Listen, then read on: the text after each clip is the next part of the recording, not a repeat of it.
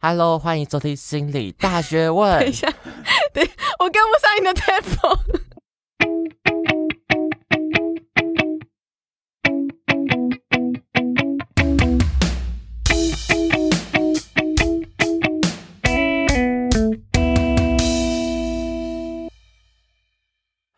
Hello，欢迎收听心理大学问。我是今天主持人小华，我是子怡。在今天的主题之前，我们要先念一段开场白。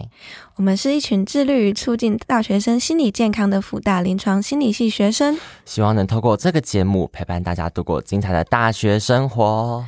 如果你想跟我们分享自己的故事，或是听完节目的回馈，我们在主页有设置过表单，让大家能够分享自己遇到的困难或心事。如果你愿意，你的小故事可能会以匿名的方式出现在我们节目之中哦。今天主题是我不知道未来要干嘛，潜台长期、短期目标。子英，我问你哦，你为什么想要讲这个主题呀？嗯，其实因为我现在大四了嘛，所以我经历了大学的四个阶段，我就觉得其实这是一个。常常会不太知道自己要干嘛时期，不知道自己要做什么，未来想要从事的职业，或是我真的喜欢我现在读的科系吗？我未来真的要从事这个行业吗？但是好像我们从国小到高中的时候啊，好像都会有人告诉我们说，诶，你应该要往哪边走。像我的话，就是有点像好好读书，然后考上一个好的大学。那大学这样的转变，其实是一个非常让人不习惯的过程，不仅要规划好自己的事情，还要去思考说。哎，自己真的想要吗？或是喜欢吗？这样子。了解，我也觉得大学生活跟高中非常不一样。嗯，那你自己为什么会想要讲这个主题啊？我想一下哦，我觉得我是因为就平常会跟朋友聊很多心事，就我发现很多朋友。跟我说的形式是，他不知道自己未来要做什么。因为我从国中开始，我蛮确定自己要走心理系这部分，嗯、相对其他人可能规划比较明确。他们觉得，嗯，到底为什么会知道啊？就问我到底怎么想到的。而且他们非常同时也会分享说，他们很不喜欢每天划手机的自己，就明明已经很累了，还要从十二点划到半夜两点。这让我想到。一个理论是目标设定理论，它强调设定具体、明确且有挑战性的目标，它可以提高自己的动机还有表现，并且更加投入。所以我觉得今天设定短期、长期目标这一集可以专门录一下。哦，等一下，你刚刚是在讲名词解释吗？笑死！啊，嗯，那我们。都讲名词解释了，现在定义一下长期跟短期的目标差别，好不好？你觉得他们两个之间的差别是什么？嗯，我原本的第一反应是应该是时间长短吧，因为他就写长期跟短期啊，就是字面的意思嘛。但我之前有听过一个概念，我觉得还蛮不错的。他是说，长期目标是你想要达成的一个能力或一件事情，它可能是比较困难的，需要长期去做的。但短期目标就是你长期目标的子目标或执行办法，你可以一步一步的朝着你的长期目标前进。那还有一个最小的，就是 To Do List，详细的记录你接下来一天或一周要完成的事情，让你可以去达成这个短期目标，然后进而完成长期目标。哎，我觉得我们心有灵犀耶，因为如果叫我讲刚刚长短期 To Do List 的话，我也会讲一样的内容。那刚刚说的好像有一点小飘渺，你要接着举例看看。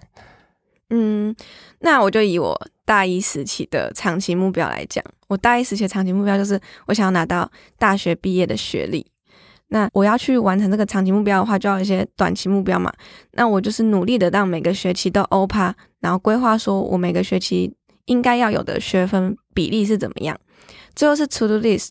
我就把每周的读书进度啊，各学期的学习分配表都列出来，然后让我可以去执行这件事情。但我自己觉得，平常课业跟报告就已经很多了，也没什么自己的休息时间。身为大学生，应该很难有什么长期目标吧？那都，这真的问倒我诶。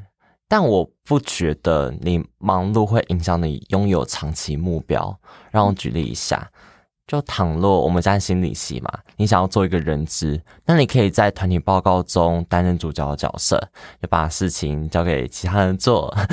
对，上人质你可以安排人力呀、然后成为一个领导者，为这个长期目标做准备。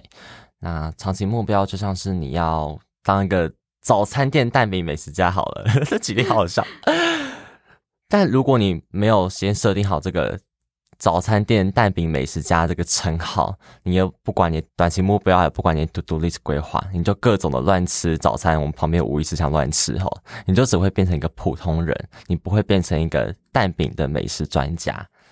你的举例很奇葩，欸，这是什么东西啊？啊，不知道，你看你在乱乱吃，你就样样精样样说嘛，你就没个独特的，这样人家想吃蛋饼也不会问你，想吃美食也不会问你。可是你要怎么知道自己是不是想当早餐店蛋饼美食家啊？我有认真思考过这个问题，先排除平常说的结合兴趣或结合天分，但但还有工资啦，要要排先排除一下。